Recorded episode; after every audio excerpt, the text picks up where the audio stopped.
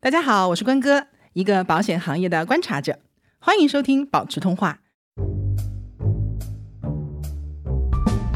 因为我的感受是，我知道我练到它了，我知道这个东西疼完之后，它的修复就代表着它会更强，啊它有这个意义在。所以就是当我练完了，我其实就是痛并快乐着。我做这个事情，我现在也受益，未来也有可能也受益，那为什么不做呢？对不对？嗯，这个想法在前段时间延迟退休之后，我就突然了一个。对吗？对，我说，看来比攒钱还重要的是健康呀，健康，对健。康是我一特切别的根怕本。哦我到时候六十五岁，我爬不到单 位去。我觉得人还是要有能把自己拔出泥沼的能力。希望大家今年慢慢的，不管再怎么难都好，至少从运动开始，把自己一点点带出不好吧。嗯，就抓住自己能抓住的那个部分。对。 Hello，大家好，我是关哥，欢迎收听保持通话。今天我们是三个人一起聊天。好开心呐、啊嗯 Hello 萌萌，大家好，我是萌萌，哎呀，大家都想你了。承蒙大家厚爱，我回来了。然后今天还有我们的阿九。大家啊好，我是阿九。呃，我们今天要聊一个很有意思的事情，就是这个要从哪儿讲呢？ 从头儿讲的话就太远了。总之就是，因为我一直在健身，有腰突嘛，也不敢自己乱练，然后就一直在请私教健身。然后我那个健身工作室还挺好的，然后他们有一个什么活动呢？就是四个人组团来一起来上那个团课，这样的话每个人的价格就会比较便宜。然后那个团课呢，就是三周，一共十二次啊上完。因为很多人就想快速减肥，对就特别适合这样的一个目标客群嘛。然后我当时看了之后，我就觉得，哎，这个很合适。一个是价钱很合适，再一个呢，我其实还蛮推荐身边的人，就是养成一些运动习惯呐、锻炼什么的。然后我就攒了个局儿，就把我们串在了一起。你看我找了谁呢？找了萌萌、阿嗯九。本来你们俩其实也是在断断续续的在运动，对然后我又找了李老师和郡主，就是都是在我们播客里面出现过 的对朋 友。史上平均学我们历的最高的团，对我们嘉宾团儿。然后我就跟这四个人说：“哎，有这么一个团课，你们要不要去？”嗯反正就是最后就成团儿了， 但是但但挺有意思的，就是我要先搞定两个人，搞定两个人之后呢，我再跟第三个 人说：“哎，这边已经差不多了，就差你一个。对关哥的技巧，每个人听到的都是只差你 一个。就差你这一盘 菜了仅。剩你一席。对，然后就成团了。因为当时是十二月份成团的，嗯，结果上了一半的课，强家大家就陆陆续续阳了，阳了之后，这个课呃刚好大家又有的有过年去外地啊什么的，剩下的一半儿的课到三月份，这是刚刚上完，嗯，就这十二次课本来一个月能完成的，变成了一个跨年团。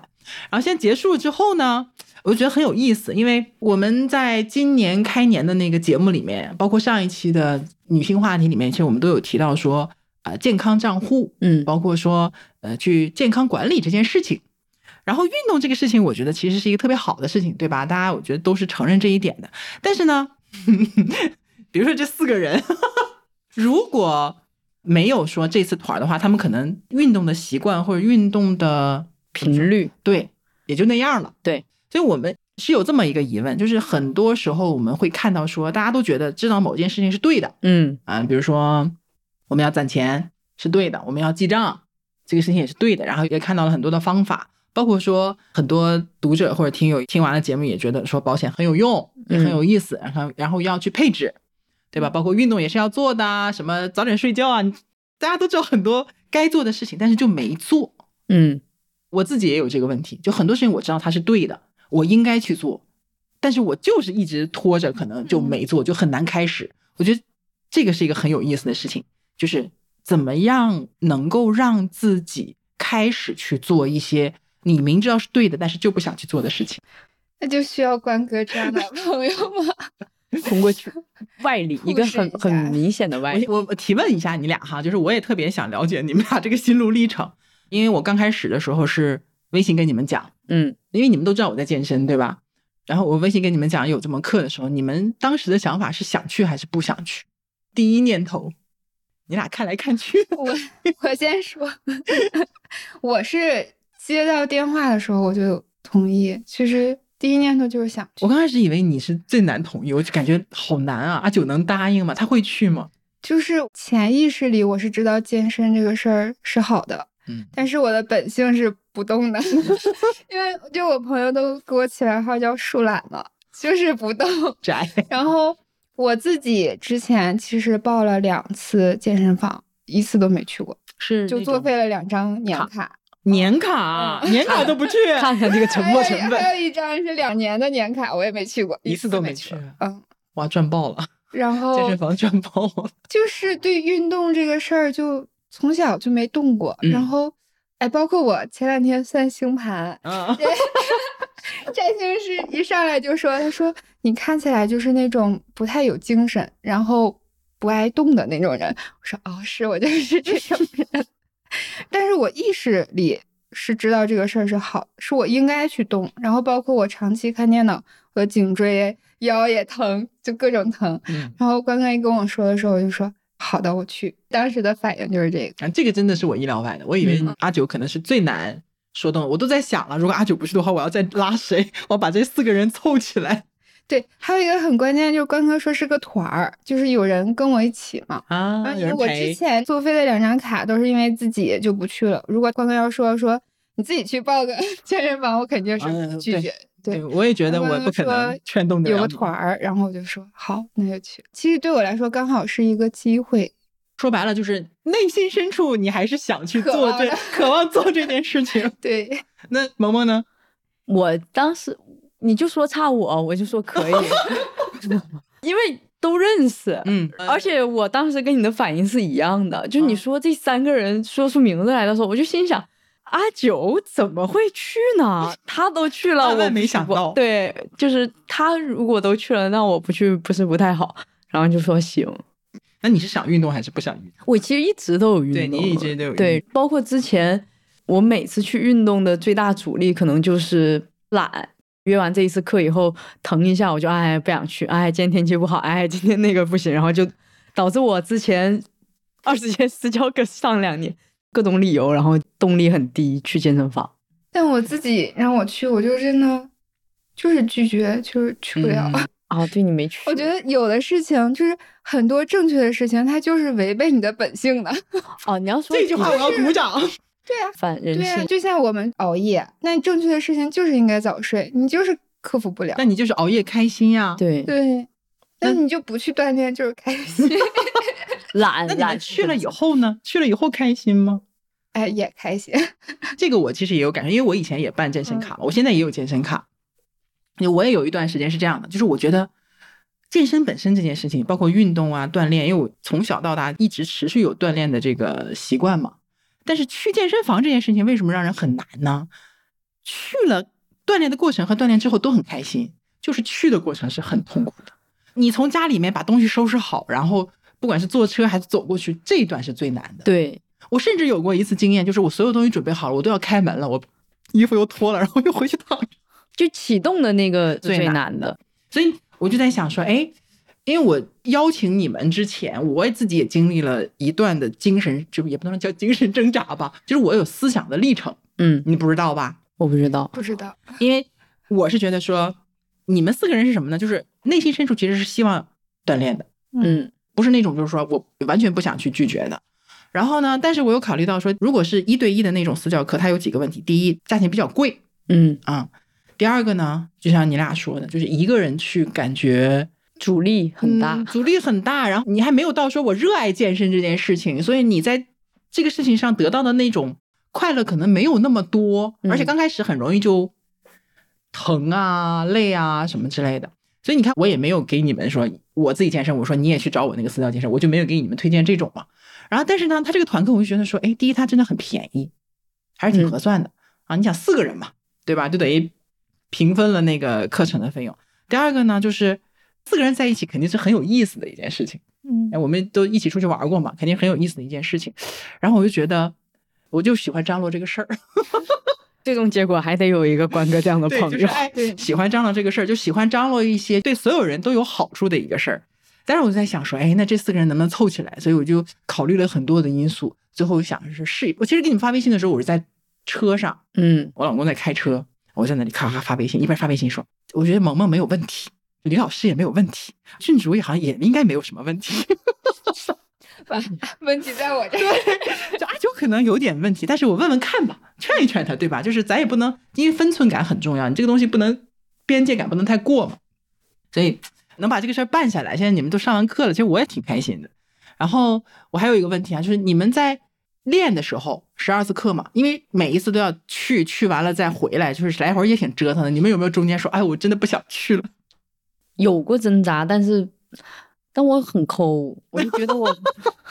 就是为什么你们会坚持下来这十二次课？我都花钱了。 我觉得一个是沉没成本太大了，摊下来你就觉得你不去好像亏了，对于我哈。嗯，然后第二个就是有点不好意思，因为其他三个人你都认识，然后你说为啥不去？你说我太累了，不去也不太好，就是有那种压力，你懂所以？对你来说，如果说需要一点动力的话，你把钱花了就有动力了，是吗？对，就我这一点还坚持的蛮好，就只要我花钱了，我多少都会想着怎么把它给用 掉。不能让钱白花，对，所以我基本上就没有办过健身房的卡， 因为你知道你会白花，是吗？对， 哎，这也很好，或者对我自己很诚实、啊。或者我一定会选那种我家楼底下的健身房，啊因为我好几次坐公交车，我都看到我家对面有个健身房，但我看着看着，半年以后它就倒了， 我就有又有点不敢去。啊，那那也是一个问题，是一对个问题。那那那阿九呢？我开始的时候是没有过，就是没有想不去的。嗯然后那个时候刚开始练嘛，还有萌萌一起，就还挺轻松的。刚好是疫情还挺严重的，就每天也不出门，然后身体就是颈椎什么还很疼，然就后又想去，然后又对有点担心。去的时候就还行，感觉一是能出门，有一个社交；二是就是确实缓解一下我的疼痛。嗯其实有用的，对，练完是有用的，然后就没有说想不去啊什么的。但是后来跨完年之后就不太 想去了，为啥？因为学校的那些事事儿情比较较嗯，对，然后就每天太疲惫了，就啊总就有觉得点很累麻了烦，就对你要各种赶路啊什么的，就不想去就。如果当时没有疫情，嗯，上完也就上完了，那段时间挺好的。对，哎，反正你们四个练的时候，我很开 心。我最怕的 就是对我们练的时候关哥在， 就关哥不在，我就各种摸鱼；关哥一在了，我就多了一双眼睛看着我们， 我有这么可怕吗？其实不是可怕，是因为教练也会更兴奋一 对点。，就不就是我，我那天还跟他聊这个事情嘛。我们上完这个课，我不又去上了一节课嘛，嗯然后我就说你对我也太狠了。我说那个我们四个人砸的时候才砸十五个，对吧？我那天一个人他就让我砸了二十五个，我都懵了。我说为啥？他说那个看不过来，没法顾你们。你看感觉到了吧？这个个人强度是不一样。那你们练完觉得有什么效果吗？我感受到了，我原来还有这些肌肉， 因为我平常不怎么练什么背啊、臀呐、这种，然后这一次那你平常练啥？我之前最多都做有氧，就跑跑步，啊不不，对。然后一个是感受到自己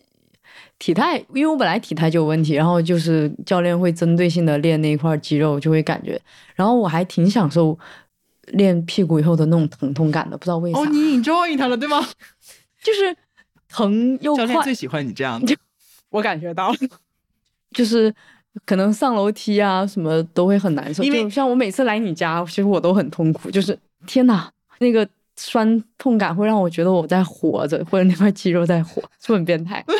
啊？有一点有没有另外一种感觉？ 是我理解不了的快乐。就是我也会疼嘛，就是我嗯那个疼法，我也觉得很开心，因为我的感受是啊，我知道我练到它了，我知道这个东西疼完之后它是撕裂嘛，嗯肌肉的撕裂，但它疼完之后它的修复就代表着它会更强，啊，它有这个意义在，所以就是当我练完了，我这儿疼那儿，比如说我今天胸小肌这块就很疼，我其实就是痛并快乐着，啊，哎，我就知道你这个是反馈的快 乐，对，是反馈的快乐。嗯，那我是什么快乐？变态的 快乐。我不知道你们哈、反正因为我练的时间比较长啊，就是我现在是属于那种我没事儿我得去，嗯在我的所有的事情的排序当中，健身优先级是很靠前的。嗯，比如说我今天我特别不开心，我想摆烂，我就去健身。 但我觉得你这个是正反馈多了吧？因为前期不这样。它真的会上瘾，是因为你去运动的时候，它会产生内啡肽。啊嗯哎呀，这个话题讲起来就比较多了，什么是内啡肽呀、多巴胺呐、血清素这些东西，就内啡肽会让你觉得你整个人就很平静，然后有一种莫名其妙的愉悦感和幸福感。而且你健身的时候，对吧？就是你嗯脑子里其实是没有其他事情的，你的所有的专注力都在我怎么把这个哑铃或者这个壶铃给它拉起来或者举起来，然后教练会告诉你哪个地方用力，哪个地方收，你根本就忙不过来，你脑子里根本就装不下其他的事情。嗯然啊后这个过程，我觉得就很解压。我经常，比如说这个动作做完之后，你会休息一下吗？就是在场地里就到处走，走的时候，你整个脑子其实是放空什么都不想。我觉得阿九，因为我看你们在训练嘛，中间你们喝水的时候，阿九整个人就是，我就两个眼神就特别呆滞， 那就是往前看。所以你有体会到那种快乐吗？对， 我的快乐就只是放空。因为你看我俩 INTJ，我俩共同特点，想太多，对， 啊嗯，脑子里全是事儿，就无时无刻的不在想什么事情。所以呢，就是如果脑子能真的排空的话，那个感觉就已经很幸福了。对其实，对，就是一种轻松的感觉。所以我是觉得，如果是一个比如说高敏感的，嗯，然后心思过多的这种性格或者这种风格的人的话，就是这种运动其实是一个很好很好的解压方式。它本身让你不想这些事情，然后同时呢，它产生的那个内啡肽还让你比较开心，对，比较平静。精神止痛剂，我看你们训练，我就在想说，因为前一段时间我就集中的在看就是运动的一些相关的东西嘛，我就看说内啡肽产生的比较常见的三个场景，第一个呢是运动，嗯，第二个是社交，第三个就是获得成就感或者说实现自我价值的那种，就是我啊我很努力，我做成了一件事情，这个时候就是三种场景会比较多的分泌内啡肽，我就看见你们在那里练完了以后又唠，唠完了以后又练，然后就是很开心，大家就是非常快乐的样子。我想说，嗯，既运动了又有了社交， 怎么可能没有内啡肽呢？对，那十二次练完，你们觉得身体有什么变化吗？其实应该不会太大的变化，你们中间又隔了那么久，本质上没什么太大的 变化，但是短期其实是有这见应该效也的有，对，嗯三周就其实会有反效正果，就是对颈椎什么的，每次练完，我觉得都会缓解我的疼痛。因为你那个颈椎是当就是肌肉时紧张，嗯，就当时就已经很有效了。但是你要说长期的效果，你得再接着嗯对，锻练炼的时才间行。短，而且还总摸鱼， 就可能效果没那么明显。么么嘞，我觉得我因为这个长时间断断续续，然后克服了我运动的启动困难期。就我最近会自己在家运动，把这件事情慢慢就把这个事情延续下去了。对坚持下来。然后就像你说，就慢慢感觉到身上有些肌肉，有没有肌肉不好说哈。我知道你是什么感觉，因为我有这个过程，就是啊，这儿呢居然还有一块肌肉，或者对这个对地方也会疼的，你知道吗？对对居然还要用到这个地方，，对对对对， 很神奇。就是这种感觉会让我觉得他们原来还在我身上活着，我得照顾好他们。你们脑洞特别大，总聊一些奇怪的东西， 就挺好呀。嗯，因为其实这一次课之后，我觉得你们四个人，包括那个郡主和李老师，他们的嗯精神状态都还挺好，因为练的过程看得出来你们都很快乐。 对，包括教练也非常的快乐。教练每次练完了，就跟你们训练完，他就说就费脸。因为一直在笑，你知道吗？ 然后我如果碰巧遇到你们在训练的话，我也很快乐， 因为你们四个人做同一个动作，四个人完全不 一样。对，就是教练说我们四个人做的是分解动作， 教练跟我讲，我忙不过来， 这个节奏不对，那个怎么跑着跑着又跑到跑偏了，跑外边去了。重点是我们每个人风格还不一样， 对，嗯，你比较硬，我们永远都有一个计时器。对。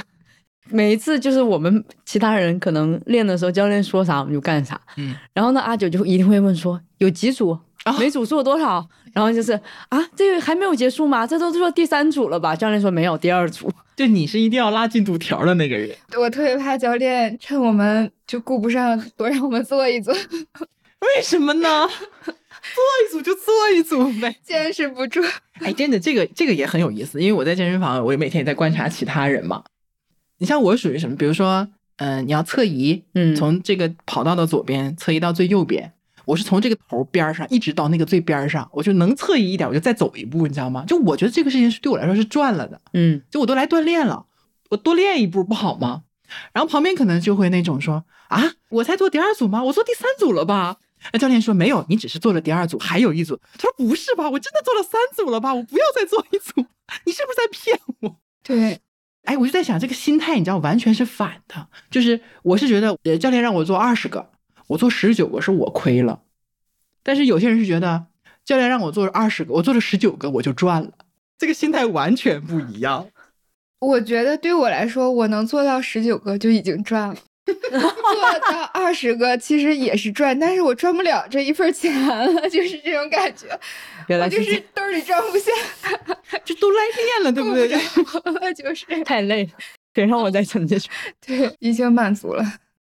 其实练还是挺好的，就身心都有很好的体验。嗯，每天开心一小时，嗯，那你们还想继续练吗？有机会的话肯定还去，因为我觉得健身这个东西还有一点跟着教练的好处是，你不标准，他可以及时的纠正你。像我们这种肌肉也没用几块儿的人，如果你像我们自己在家练，其实很少人会认真看每一个动作的分嗯嗯解，精讲，你就跟着练了。但其实自从练了这个以后，我就觉得之前你很多东西都是没有练到位的，对对甚至对你对不知道对这对个对东西的目的。然后包括我之前穿的就特别像公园健身的大爷 大妈，有吗？就是不要这穿样说，就是穿穿哦特大妈很洋气。啊 对啊，比你没有洋 歧气视你，就是穿的特别的像打太极，能理解就啊宽松宽松，松对，然后我一直都不理解，然后直到我朋友跟我说，就说你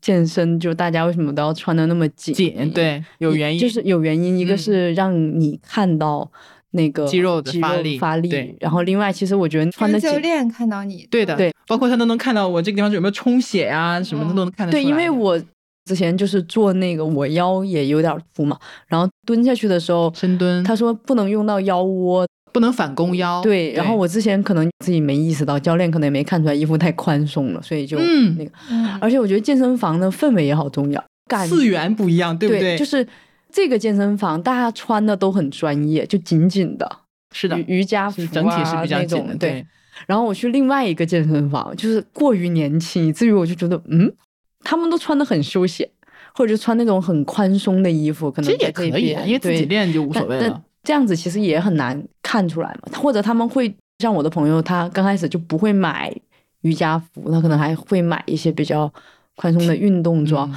然后我就一直跟他强调这个，我说不是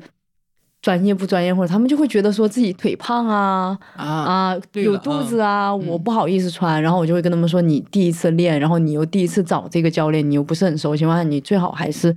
穿的紧实一点，他能看到你的发力，因为大家都是平常在办公室做着没没，事教练会要没求有他的那种。我是觉得说，因为很多动作，如果你不是穿紧身的话，其实不是很方便。比对如，说你穿一个宽松的，因为我有一个跑马拉松的一个 T 恤衫嘛，嗯纪念衫，短袖的，偶尔会穿一下，因为它那个是速干的。嗯，但如果你不把它掖到那个裤子里面去他，会滑，比如说你去做那个俯卧撑啊，或者做一些平板支撑啊，或者有一些运动什么的，它就会往上去跑跑，对，就是腰就露出来那种很凉的那种感觉。你还不如穿个紧身的，你给裹上。对，所以关哥上了那么多节课， 练了两百节吧。你的心路历程是怎么样的？哎呦，这说来话长啊，嗯，你说，没有，因为我其实从小是有锻炼习惯的，嗯因因因为我跟我爷爷是眼前儿长大的。嗯他每天一早上起来去我们家附近的那个学校操场就去慢跑，在家里面他会做操啊、拉伸啊呐、所以你耳濡目染，你就觉得就每天就应该锻炼，它就是一个莫名其妙的一个印象就在你脑子里了。我上大学的时候，大三到大四那段时间，我每天晚上去跑个大概七八千米打底的样子，因为上海很热，我不知道为什么我那段时间就特别不爱出汗，但是我又觉得身体里面有很多的那种热气出不来，我就想出汗，我就去开始跑步，跑着跑着就上瘾了。呃运动是上瘾的，因为你会分泌那些乱七八糟的神经递质，然后你就嗯觉得很过瘾。然后每天晚上就去跑，标准跑道内圈大家都知道是四百米，对吧？我跑最外圈，然后最外圈一圈是四百五十五米，我每天晚上十五圈打底，然后就出汗嘛，出汗出到就背后那个运动服都上面干了以后都是那个盐白色的盐，然然后就真的舒服，因为排汗了，这是第一个。第二个呢，就是我每天大概是白天上完自习上完课，晚上去跑的，大概八点多钟九点多钟回来之后，五分钟上床五分钟肯定就睡着了，然后每天早上起来也不难受，就每天走路的时候，就感觉整个人就是快离地要飞起来的那种轻飘飘的那种感觉，就是非常舒服啊！就是运动对身体的这种反馈就特别明显。嗯，然后工作以后基本上就是健身房，后来就是 Keep，以前还去跑那个十公里马拉松。这次为什么会去健身房呢？是因为就是前年腰腰突嘛， 嗯，腰突之后就我疼了一年的时间，就很痛苦。嗯，就那个大家一定要关注自己的平时的这种坐姿啊，包括发力习惯呐、包括一些运动习惯，就是因为说，呃，你这个骨头啊，就颈椎、腰椎，包括肩膀，包括这个胯这个地方，就很多关节其实都是很脆弱的，嗯用着用着，哎呀，就不是很好。 阿九马上改一下他的坐姿然，后我的立刻不 啊翘二郎挺腿。起来，对，然后就很痛苦，我整个人当时走路都是歪着的。然后后来就觉得算了，就是也不能一直这么下去，然后就重新又入健身房，说死马当活马医，就找教练说，你看我现在这个状态能不能？我算复健，你知道吗？ 刚开始算复健，现在我叫复健史上的奇迹。就是刚开始的时候，是因为发现说你练了之后，其实你会舒服一点，嗯因为你的肌肉会告诉你，你会慢慢变好。再一个呢，那种内啡肽会让你觉得这个事情本身就很舒服，而且练的时间长了以后，练了比如说三个月或者半年或者一年，你每个阶段你都会感受到你自己的一些变化。嗯，再后来就是变成习惯了。健身的人其实就会理解我说什么，因为他会上瘾。但是上瘾就最难的就是坚持在你还没有上瘾之前的这段时间。因为我健身的目的不是减肥，嗯，好多人健身目的其实都是这个嘛。就我的目的是比较长期性的，因为其实我本来就是有锻炼习惯的，但是呢，因为腰突之后，我不敢自己锻炼了，我需要有一个专业的人在旁边去看着我一点，监督一下，指导我一下。就是，而且我当时有很多动作我也是不敢做，那我也不知道我到底能做什么动作，这个时候教练的重要性就体现出来了嘛。所以我等于说，只是我把锻炼习惯从以前的比如说 keep 呀，或者是跑步，变成了去私教上课。嗯只是这么个区别。所以对我来说，我没觉得坚持很难。另外就是那个变化会让你觉得，呃，就是很有用。嗯，我今天还说呢，我现在的锻炼 既不是减肥，也不是说短期的好看什么的，而是它是我未来养老规划当中的一部分。 这个目标又远大， 太远了是吧？因为我这两年不是一直在安排自己那个养老规划嘛，我们之前不是聊了很多期嘛，包括我自己的养老的一些思路都讲过的，对吧？但实际上，你养老这件事情不仅仅是要靠财务来解决的，健康医疗不都是问题吗？我们不是讲要有自己的健康账户吗？我每年请私教的钱其实就是我健康账户当中的一个预算，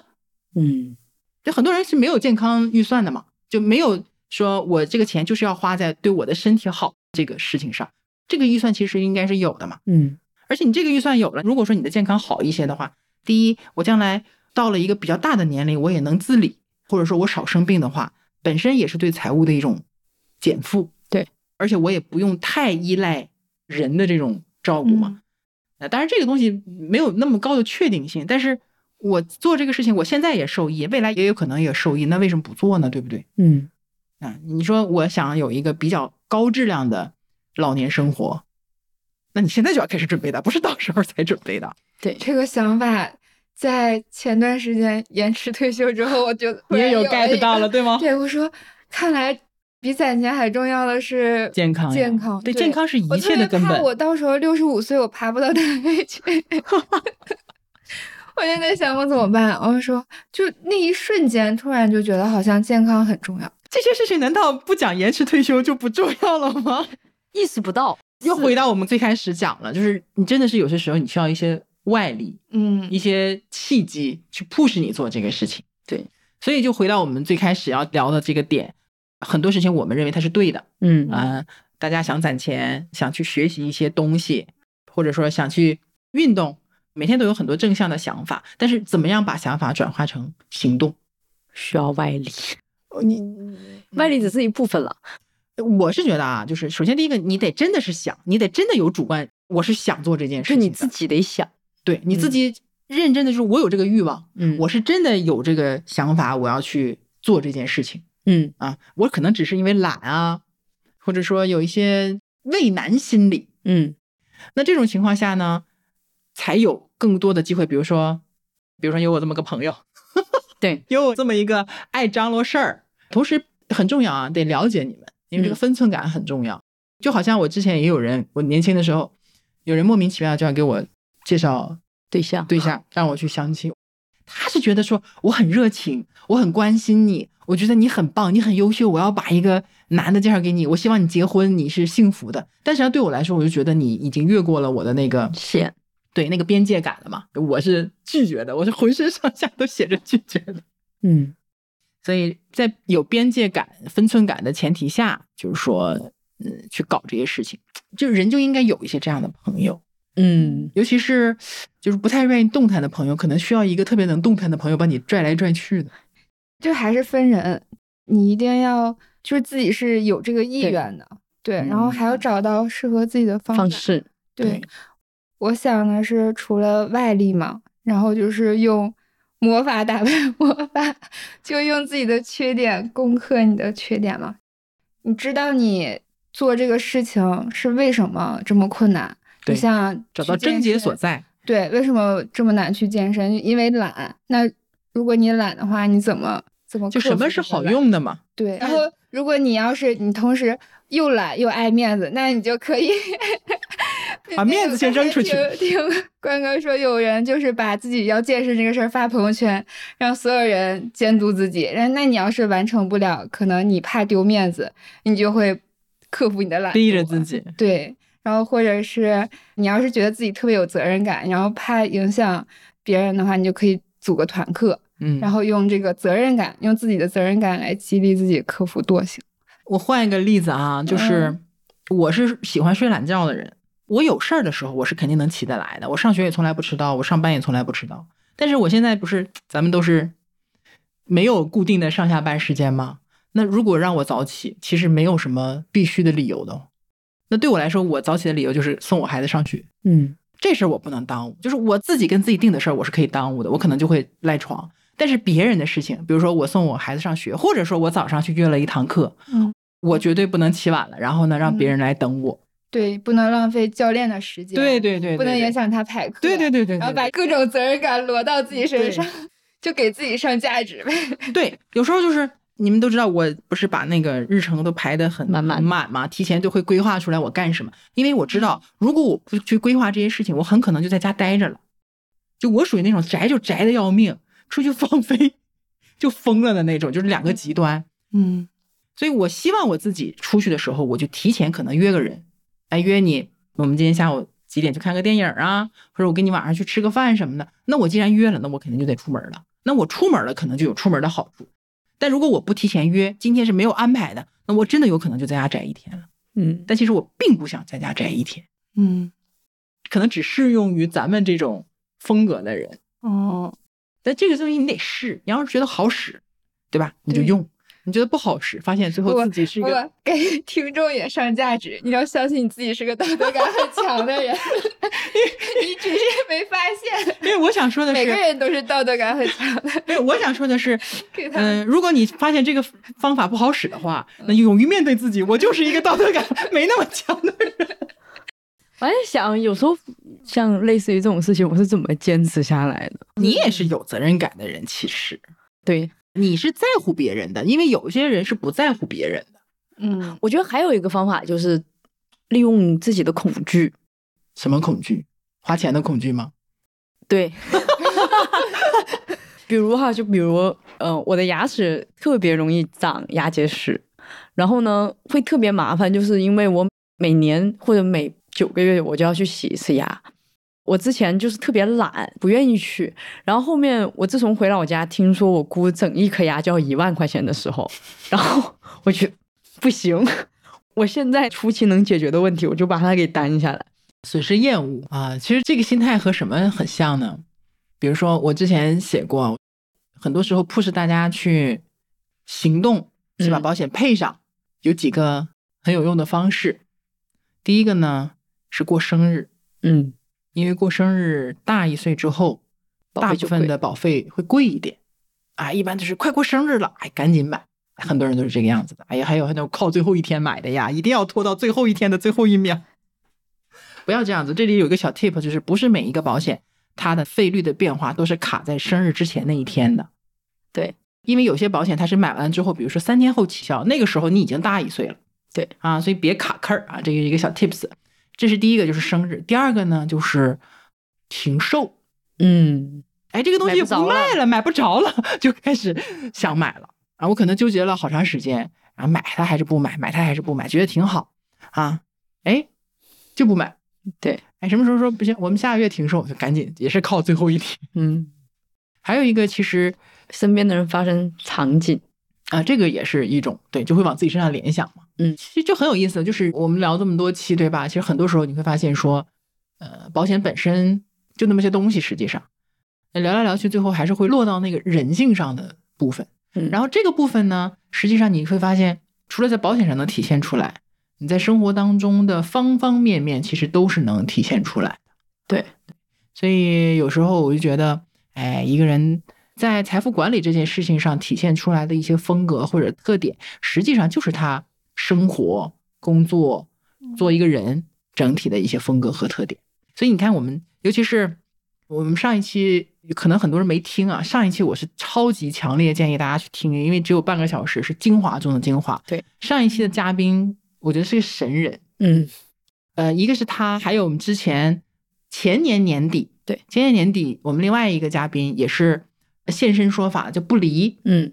呃，这两个人的分享其实都非常的能够体现他们平常做事情的一些风格，而且他俩赶巧了，一个是产品经理，嗯，一个是产品经理后端的那么一个对位置。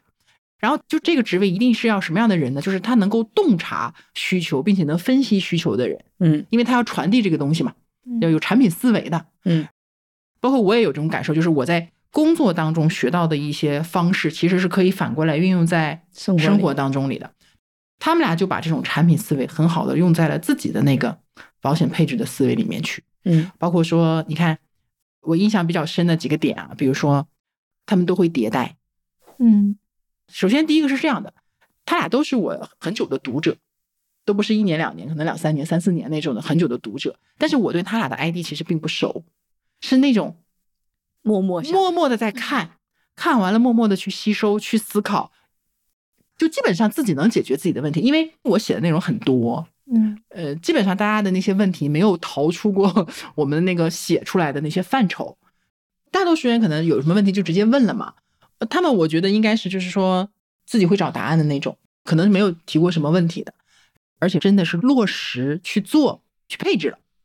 啊，这是第一个。第二个呢，就是他们在配置的过程当中，或者说理赔的过程当中，他其实都出现过一些问题。嗯没有一个人说啊出现问题了，你这是骗人的了。你发现没有，很多人是这样子的，对啊，我中间出了一点点小问题，或者是跟我的预期不相符了，我就说你保险是骗人的。然后他们都是妥善的去寻找这个问题怎么去解决，怎么去打补丁，我后续怎么来说，就没有完全全盘就把这个东西否定掉了。嗯，对吧？这是一个。另外第三个呢，就是迭代。上一期节目里面，贝塔那个迭代的思路就特别特别的棒，包括说他很多的问题也不是仅仅从保险的角度去解决，它是从更高的一个层面、更深的一个需求的分析和挖掘上去解决这个问题的。嗯上一期有一个评论，我觉得就评价的非常到位，就是这个嘉宾很厉害，把很多的思维方式都运用在了整个的这个配置过程当中。嗯对，嗯，为什么会唠到这儿啊？ 哎，其实就是想把嗯他们几个人一起锻炼这件事情，嗯，聊一聊，我觉得挺好的。嗯嗯，就我是特别希望看到，身边的人好，其实我是希望每个人都好，但是多了我也管不了，嗯，对吧？能力有限，有边界的，就是我尽量的给我的身边的朋友啊，有什么好事儿想着点儿。嗯， 特别好。收个尾儿吧。收尾吧，啊，这就是一点小小的经历吧，就是从这件事情上，我们就闲聊，嗯哎，聊到了一些我们的感受，也是借着这么一个小的事情，希望我们的听友们能够真的把我们过去谈的那么多。这个管理，那个管理，对吧？我们财务啊、健康啊，不光是保险呢、啊还是说我们的情绪什么的，因为嗯每一个事情都不是新鲜的，都有很多的方法，大家都真正的落地去开始做，做错了不怕，可以调整嘛。对，然后真正的就把生活的那个锚点立住了，嗯，对吧？今 年过得好一点，就是成为更棒的自己。对，嗯，我的感受就是，运动这个事儿确实是有帮助的。然后我们也总结了很多方法嘛，我再给大家总结一下。课代一表个是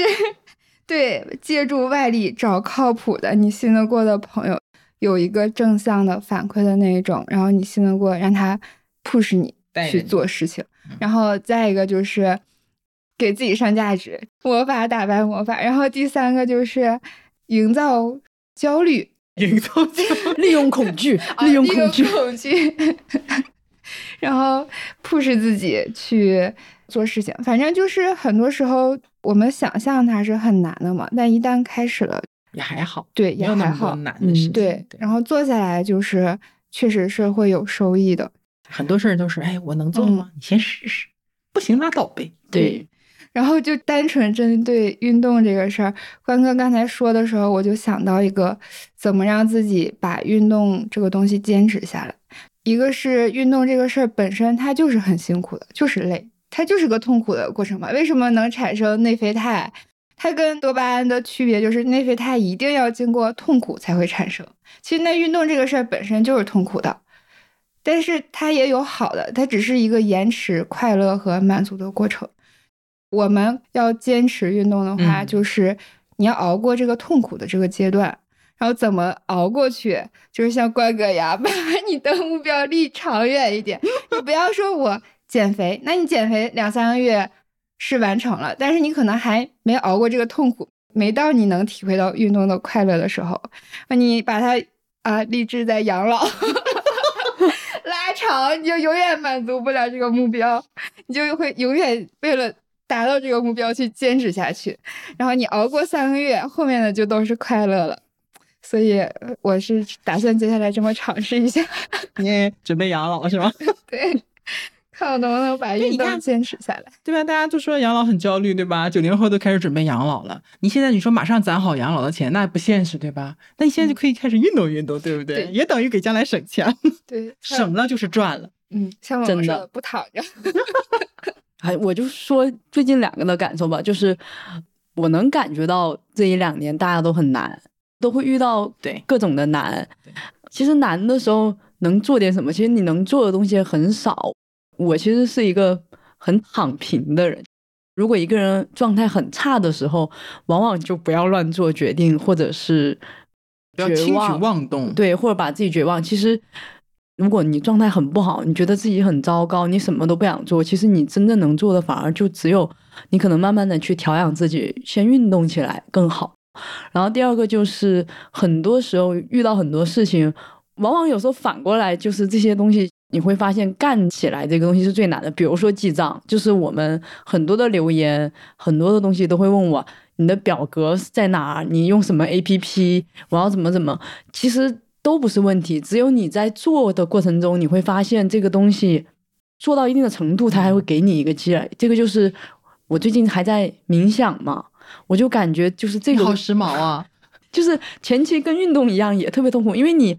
怎么可能什么东西都不想，就是很很难的一个过程。就是像有句话，在你把水要烧到一百度的时候，其实零到九十九度你都是没有感觉的， 嗯，就是那临门一脚。我觉得人还是要有能把自己拔出泥沼的能力。希望大家今年慢慢的，不管再怎么难都好，至少从运动开始，把自己一点点带出不好吧。嗯，就抓住自己能抓住的那个部分。对，其实是很容易就开始做的事情，嗯，没有什么门槛呐、也没有什么难度，也不是说非要找私教，对不是的，你有一块空地对，就楼下够了。楼下跑跑步，多你在家里面，现在网上那么多课程，刘畊宏也可以啊，对对吧？只要楼下没有意见就可以。对，甚至我的私教教我用各种小区的器材锻炼，我都服了，我的 天！